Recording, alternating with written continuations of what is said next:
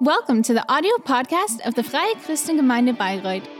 We're glad that you're connected to this podcast and hope you enjoy listening to this sermon.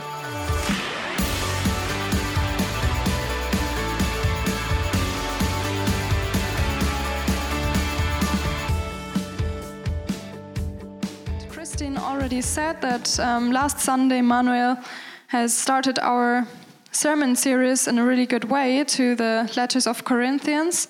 And we have the goal that on five Sundays we would go through the first letter to the Corinthians. And the title of our sermon series is Under Construction, because there were many things that Paul had to to change in this community. And I have really learned to, to preach through a book. And last last spring we had a sermon series to Jacob, and we have, and I don't know who's been with us and who can remember this because this is, has been really strong because this letter was talking to us, especially in this situation and practical. And this is the fascinating experience that we make that when we read the Bible and the different books, that we recognize God is God's word is actual and it's really speaking into our time now as well. And this is exactly what's happening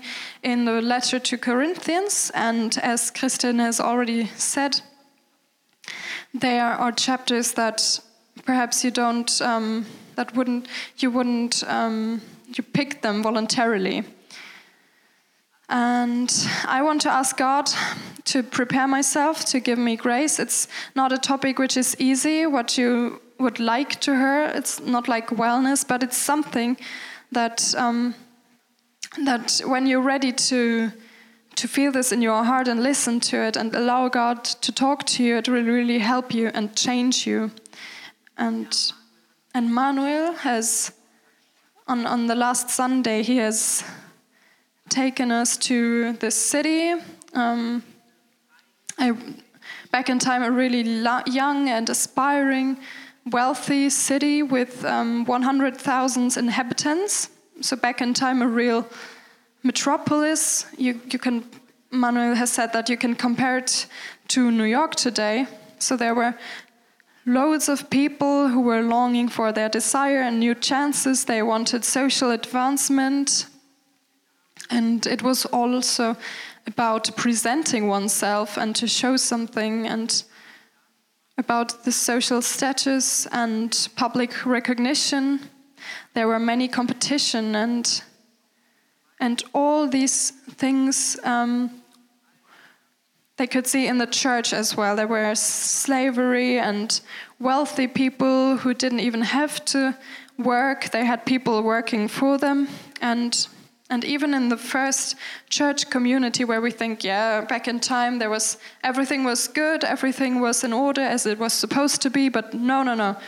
Especially in Corinth, there was lots of tension and separation, and Paul said that as Christians, you are you are already excluded excluded from society as Christian and and therefore, it's even more important that as the church family, it's more important that you hold together. And even if there are different opinions on things, it's important that you long for unity, to keep this unity. And Jesus wants to help you with this in this point. And God's plan is not that there's separation and division in the church. And I believe that that we are in difficult times as well. When I hear from colleagues that it's difficult in the different church families and and from all things you can you can make also a, a, the question of belief for example the, with the vaccinations as well. And i think it's really important to to focus on what's god words say to us. And we want to look at the first corinthians 5 to 7 i want to encourage you also at home to read the first letter of corinthians. You don't have to read it all in one but i tell you it's really worthy if you are in it as well if you if you are prepared for this what we hear on sundays. And in these chapters, it's all about the mission that God has given to us. Our mission as people who believe in God, who follow Jesus as Christians, is that through our life we are supposed to honor God. Our life is supposed to show how God is.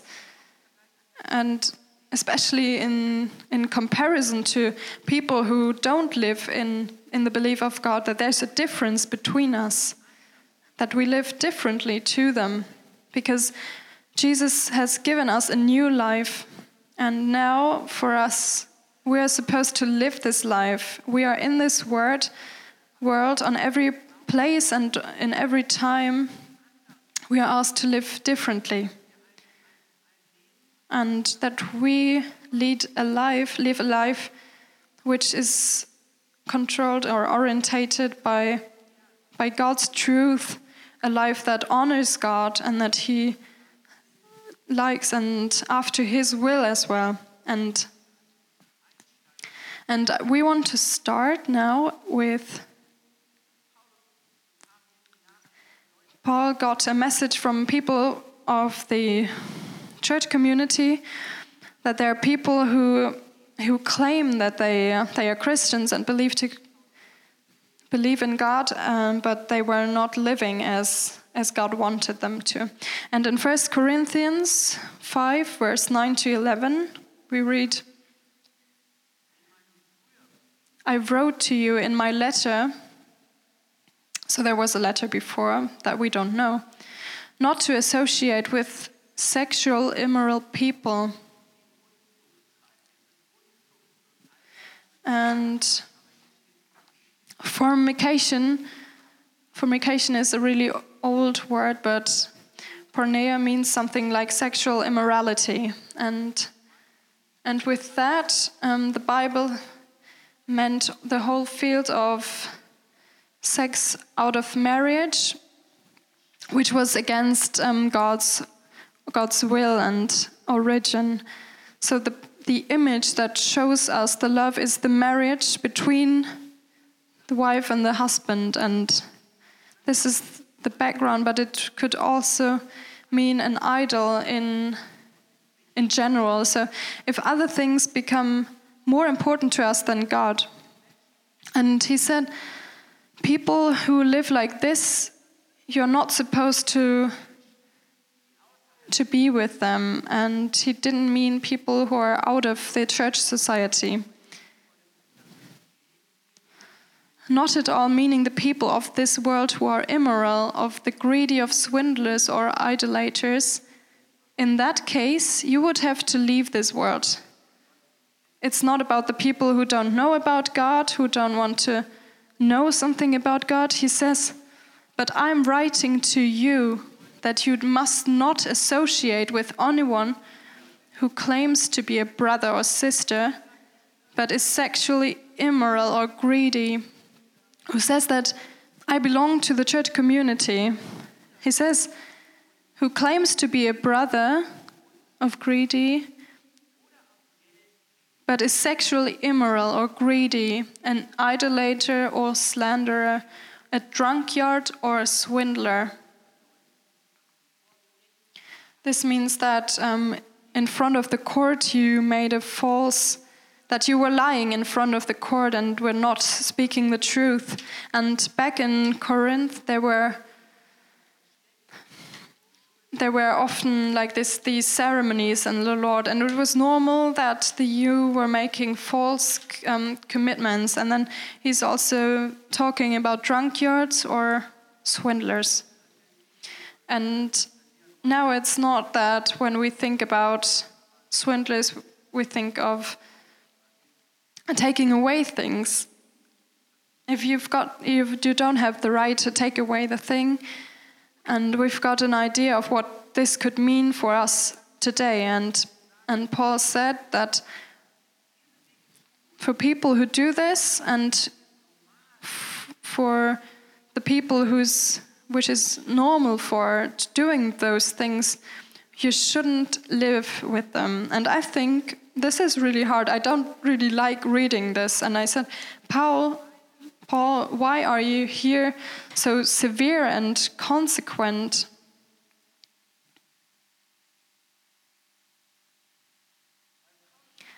Because Paul makes clear that on this point, where we allow sin to control our lives, and where we allow sin to, to come into our lives, the relationship to God is disturbed.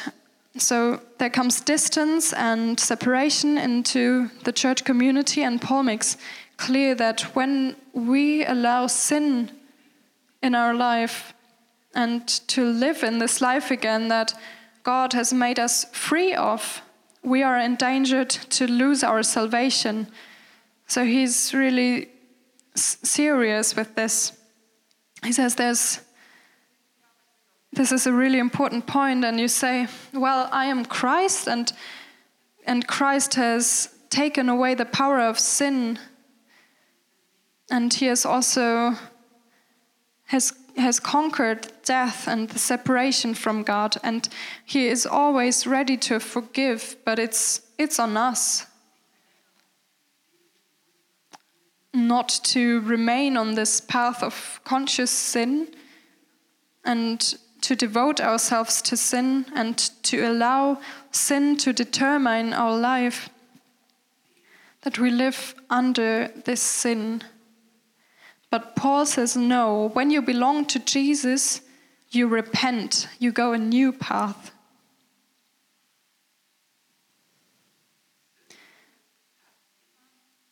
Sin has always got negative consequences. We can we could say, well, this is only such a small thing and and and we sometimes say, well, this is a really bad thing, but this is not as bad and but the Bible makes clear that every sin has got negative consequences because sin is always leads us to bypass the aim and determination of God, which God is for our life, because we are bypassing this goal of, of God for our life. And we see this from the very beginning, from the first people, Adam and Eve, where there was mistrust against God where they said, I want to go my own way. I, do, I am doing what, what I think is, is right. And we see there that sin has always got a destructive potential. And it's so hard for us to live with the consequences. And Paul makes clear that sin is a really serious matter it's we shouldn't be joking with sin and perhaps we got used to certain things but the bible is telling us something different. And you know it's now not about that we don't sin again because jacob says that the person who says that i'm not sinning who says that i'm not sinning is betraying himself. But we will be sinning again but there's a difference if I make this decision to live in sin and let our life be controlled by sin and do things that we know that they are not good. So the things that that Paul points out here, he's describing a, a lifestyle where a conscious decision, a firm attitude, and a clear implementation in things is which object God's goodwill. And he he's talking about different things like um, lie and betrayal or sexual immorality, also drunkenness, where we make ourselves addicted to different substances. You know, we cannot on Sundays celebrate God's salvation on Sundays and our and God's God's grace and then through the week we carry on sinning. This is not something which come, which goes together well. We cannot handle all those things easily and and keep on doing all those things that Jesus had to die for and pay the most expensive price ever. And for Paul, it's clear, he's very consequent. He says that if a, a believer, a member of the church,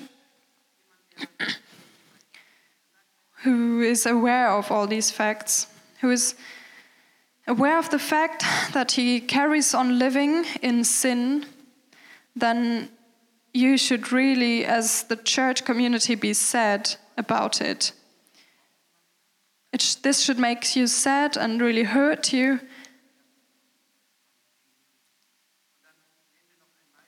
And then he also says another word, humiliate. It should humiliate you. Because as a church, we always reflect Jesus and people look to us. And the question is, what do they see? What an image of Jesus are we showing other people? And I was asking myself, is that still the same nowadays? Does it still, is it still hurting us? And do we really suffer on this point? And say, no, this cannot be, or has it, did we get used to it? That we live with Jesus and belong to the church community, but still remain consciously in sin, no matter in which area. And Paul is referring to a, um, a certain a certain situation in in this um, part that we read because a man was living with the the woman of his father to, he was living with them together with her together. And this was something which was which was not which was absolutely unacceptable by the society.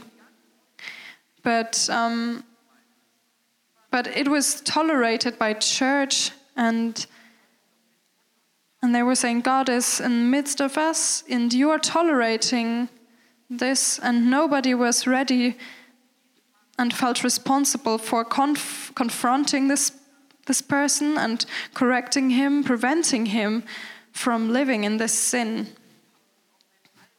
And paul also said if all these things wouldn't help the last consequent would be to exclude this person from the community of church. And we say even this is really hard, but the the aim of this is that perhaps perhaps he would suffer on his body or self he would have to carry the consequences of his sin but in the end he may be saved through through the court So you want to put him in a place where he can realize that he, he was sinning and that he can repent, that he realizes that if he carries on like this, he has to fear fear for his salvation and and Paul sees a great danger in this place that we just tolerate things. And he describes this in 1 Corinthians 5, verse 6 to 8 he's using an image which is quite old to us now is of sourdough. Your boasting is not good. Don't you know that a little yeast leavens the whole batch of dough? Get rid of the old yeast so that you may be a new unleavened batch as you really are.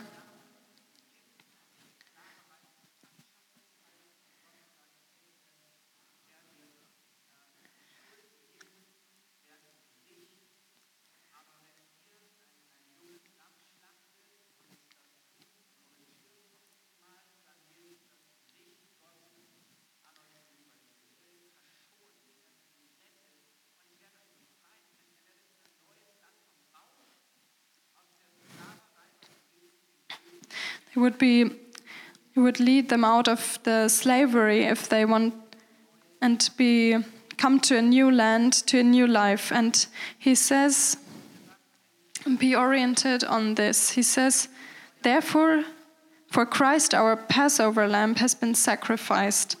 Therefore, let us keep the festival not with the old bread leavened with malice and wickedness, but with the unleavened bread of sincerity and truth. And then it was about the, the image of the sourdough. And when they celebrated this, this Passa fest, there were um, some some remains of this old dough on the ground lying them when they celebrated together but they were they were removing these old remains and they were eating new bread and they were saying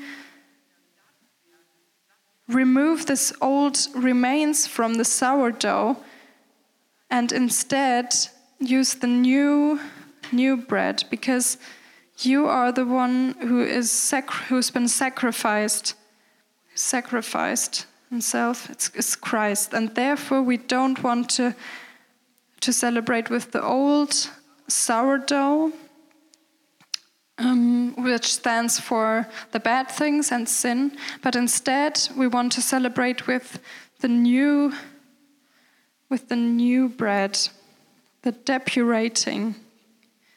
And this is the church service of your life.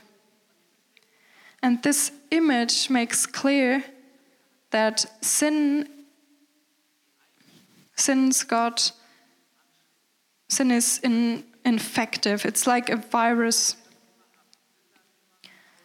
Sin has always some an impact on other things. It's spreading if you leave it, if it can take up more space. But he says this old sourdough, the remains from the old life, from the slavery and sin, this has to be removed. We have to depurate ourselves and take the new bread to enjoy this new bread we were given. And in the handling with fornication and sin, there were two different groups in the church service. We want to look at them now.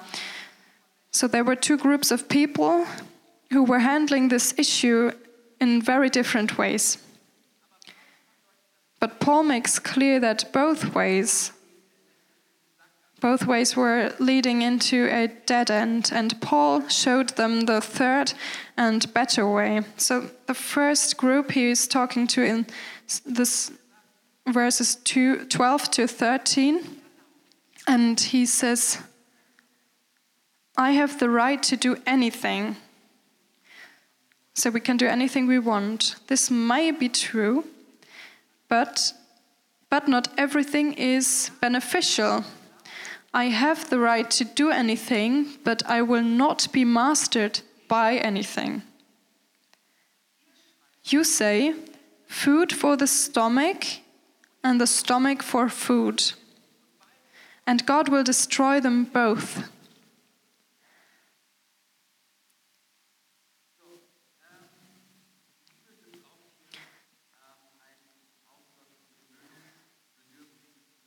The Bible is using a, a word um, which, which these people make out.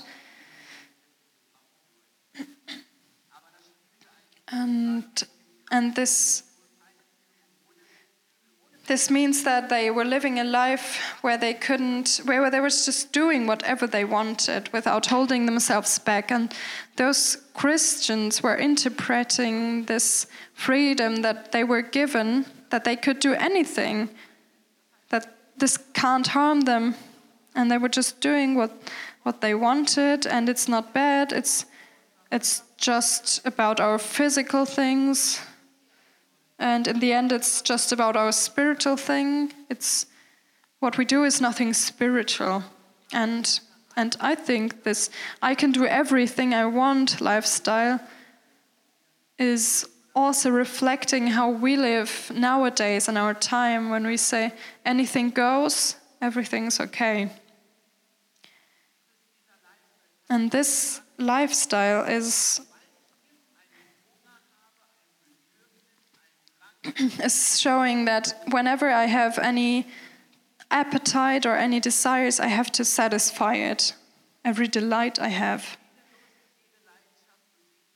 Every desire, every wish I have has to be fulfilled as long, the most important thing is that it feels well.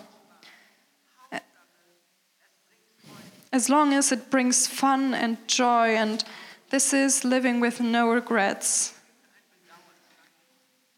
You just, when you just live um, how you want, but you won't won't repent and you say everything's okay and yeah there will be temptation and I've got a feeling that I I shouldn't be doing this but when you say well when there's a temptation I will just I will just do it because it feels good when I can satisfy this desire.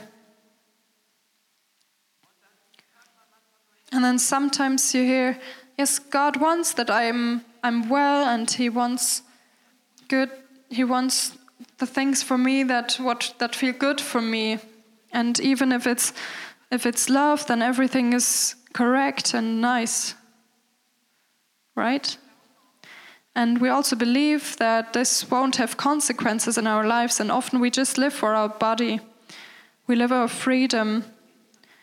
And for the corinthians it was even the fact that the, the man even went to the temple prostitutes. There was a big temple, the Aphrodite temple, and when you had some, some sexual demands as a man, you just went to those prostitutes. Which means you, they went to the bordello.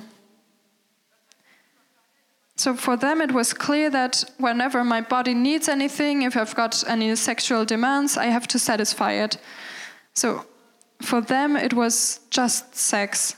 And I want to tell you what this means. It means that it's just a bodily act, it's just some biochemical processes which are happening in my body. It's just an erotical encounter nothing more. And what they did was was socially accepted. It was it was okay, and nobody's had a problem with it. But you know, not not just because some things are socially accepted, it doesn't mean that they're correct and true. And this was a pract- this practice that they lived, and they said, Yes, we live for the stomach, and our body has got desires, and if I've got them, then if I'm hungry, then I will eat. And Paul says, yes, our body has been given by God, and in the end, it will return to dust. And but in 1 Corinthians 6, verse 13 and 15 to 18, we read. The body, however, is not meant for sexual immorality, but for the Lord, and the Lord for the body. Do you not know that your bodies are members of Christ Himself? Shall I then take the members of Christ and unite them as a prostitute?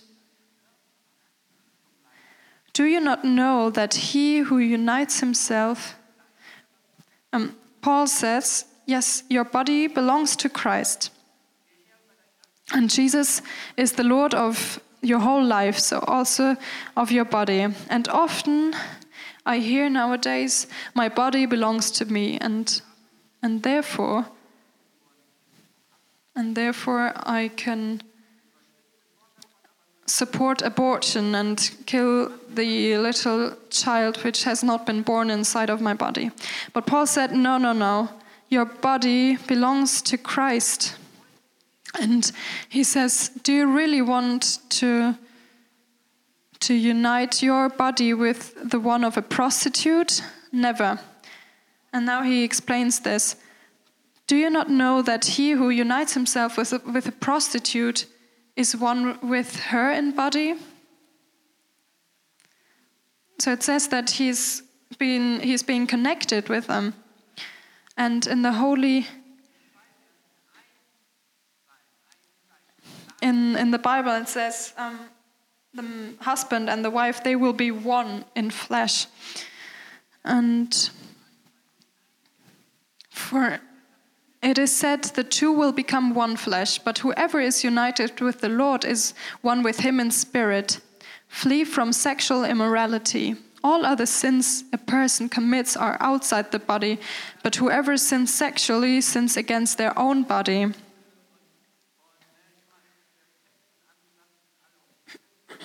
But often we think in the Christian community, it's just that um, it's just with sex that it, this is not okay. But but uh, Paul also talks about different things like drunkenness and robbery, and he says that sin in these places, if we don't live in God's order, it will have a different impact on us.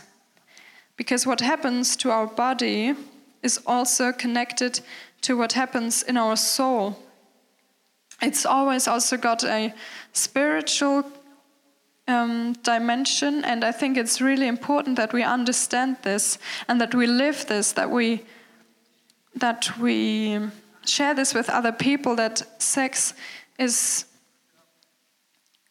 is is in the place again where God wanted it to be, because Sex is not just about satisfaction of any delight. What the Bible shows us is that the true sex, as God has planned it to be, is doesn't exist without, without an emotional commitment, not without courtesy or responsibility, and not out of a firm, honest, and long term and familiar connection in the marriage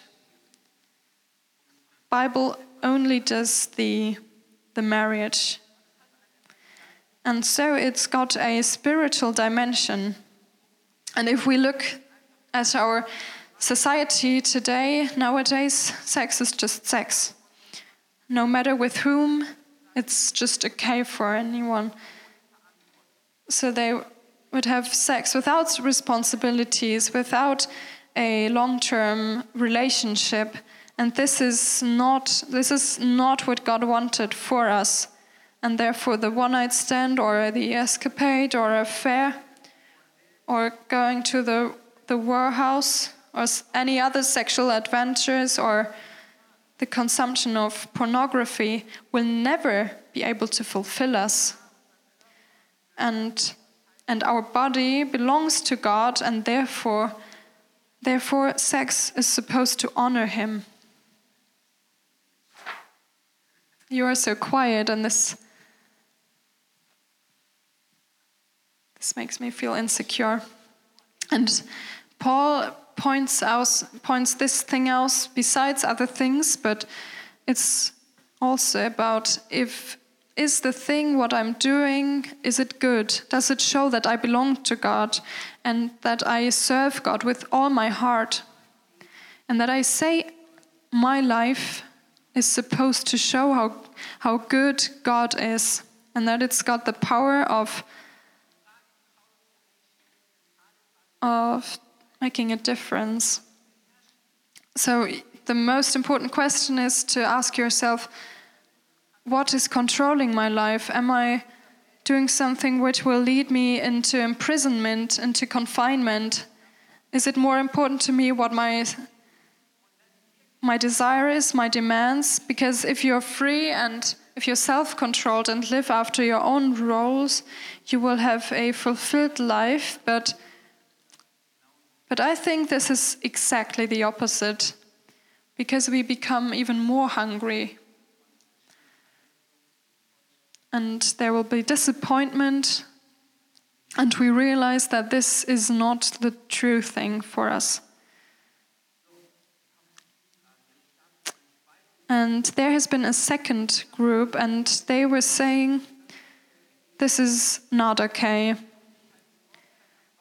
So the sexual or intemperance is, is not what we, we are supposed to live, but it's abstinence.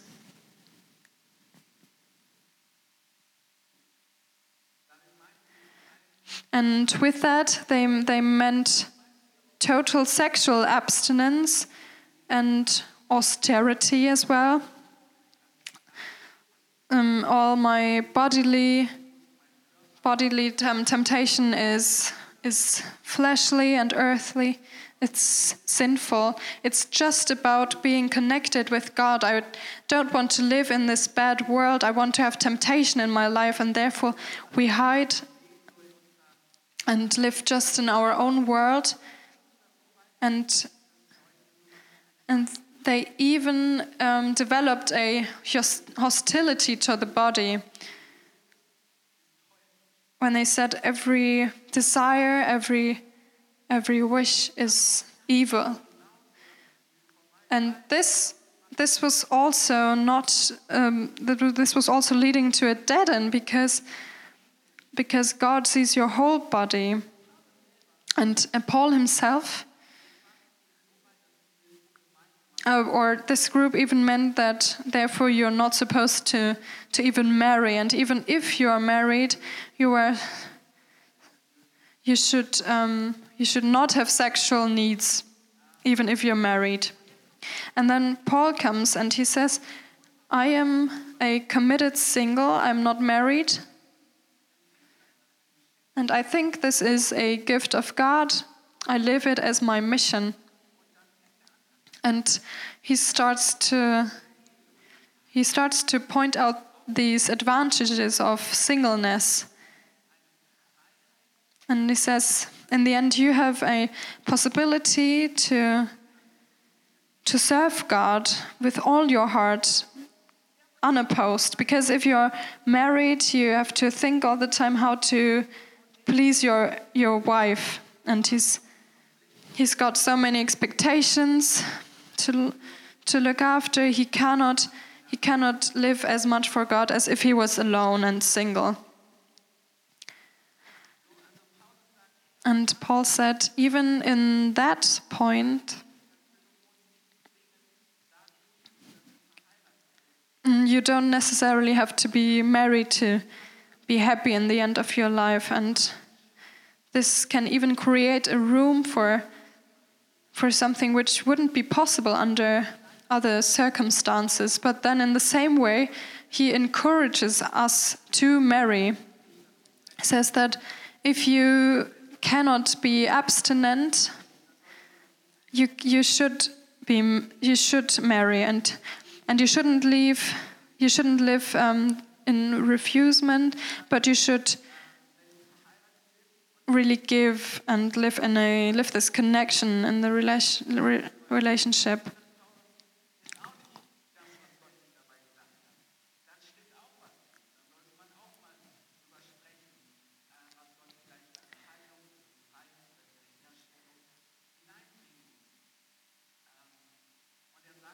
And he even said that it's more important that you, as a married couple, could come together because otherwise you give the enemy the chance to lead you into temptation because then then you are tempted to live these needs that you have on a different place. And then paul has also some orders for married people. He's also talking to to div- divorcees and and to engaged people. And he's also talking to another group. He's talking about slaves. Says, perhaps even if you're if you're a slave, but your Lord is now Jesus, you're already free. It's not. It doesn't depend on your outer circumstances. You want to be free, but but I tell you, you're now a slave of Jesus.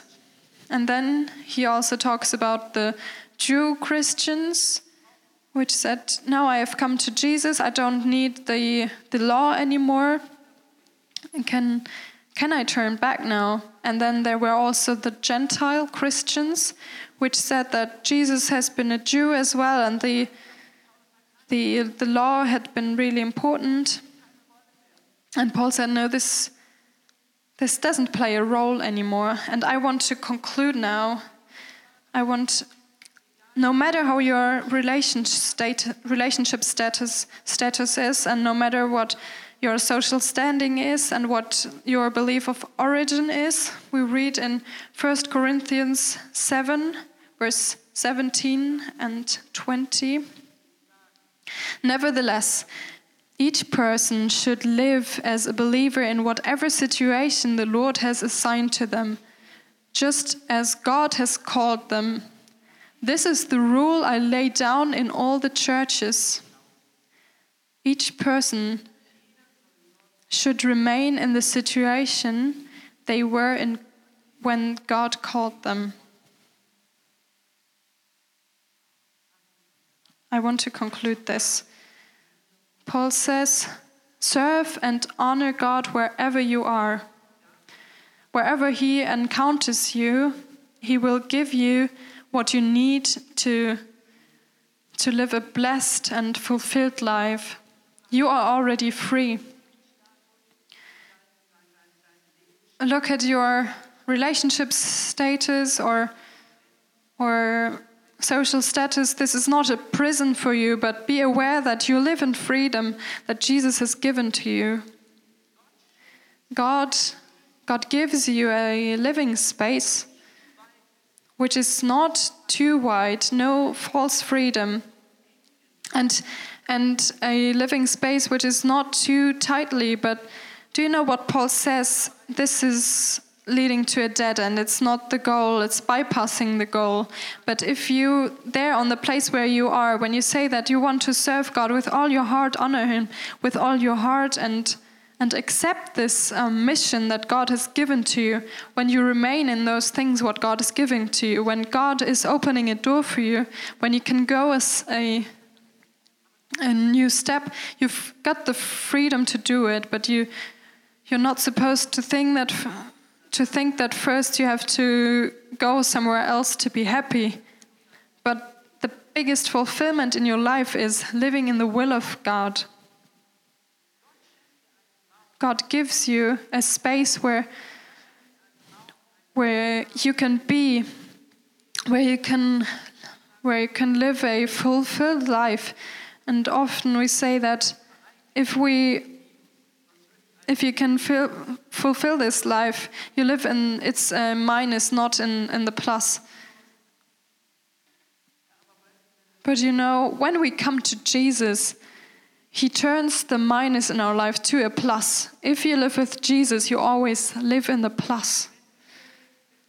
If you're living here, you're not disadvantaged, you're not not privileged, you are the most privileged person we can just congratulate to it to make this decision to live in God's will. And I want to invite you to stand up and I want to finish with the First Corinthians 7, verses 29 to 32. Let's stand up and let these words talk to you.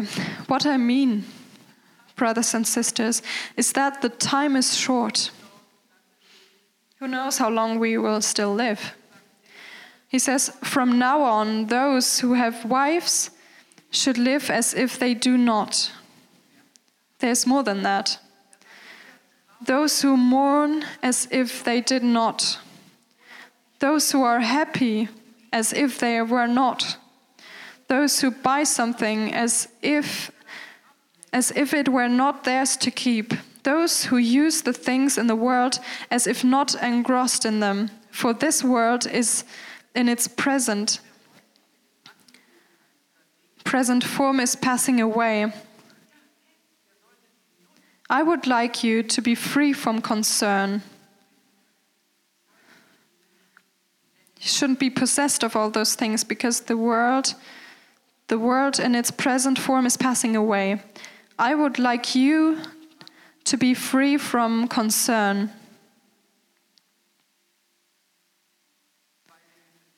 two things for you on on the last screen we see. I want to encourage you to do this morning that you accept this mission thankfully. It's so important that we accept this mission and that we are ready to remain on this place where God has put us. That we are ready to say, I want to serve God with all my heart and and you will see that He will fill, fulfill and lead your life. And it's so important. Yes, we are allowed to have good things and to enjoy them. God wants that you have a wonderful and fulfilled life, but not that you are bonded to them. Nothing is supposed to control you. Nothing should mean too much for you or distract you that you don't serve God anymore with all your heart and honor Him. And sometimes good things can be an idol for us if those things become more important to us than to than God. And I want to encourage you don't let yourself hold back. Don't allow the devil that that sin is is holding your back and leading you to a wrong path. The worship team can come to the front now and we want to sing the chorus again of the song Holy. And God says, I am holy, I am I'm a special God, I'm a different one, and therefore you are supposed to be holy. For, more, for me, you are different, you belong to me. And holy means like something like weight. I want to, God says, I want to be the most important thing to you. So let's sing this this morning. And if you say, I want to go out of my old life, I don't want to be in this imprisonment of sin, I want to make this decision to live a life with Jesus, then this song is your prayer, is your decision when you say, I am holy. And if you, if you see that you claim yourself as a Christian, but you don't live the life that God that pleases God, you live in sin, nobody knows it, but you know, then perhaps you're you can make this decision again. And God says, because I'm holy, you are holy.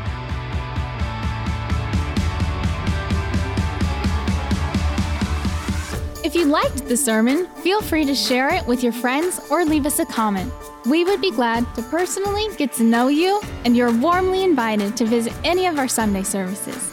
You can find more information on our website at www.fcg-bayreuth.de.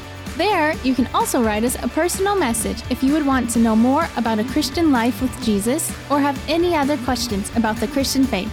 Till next time, goodbye!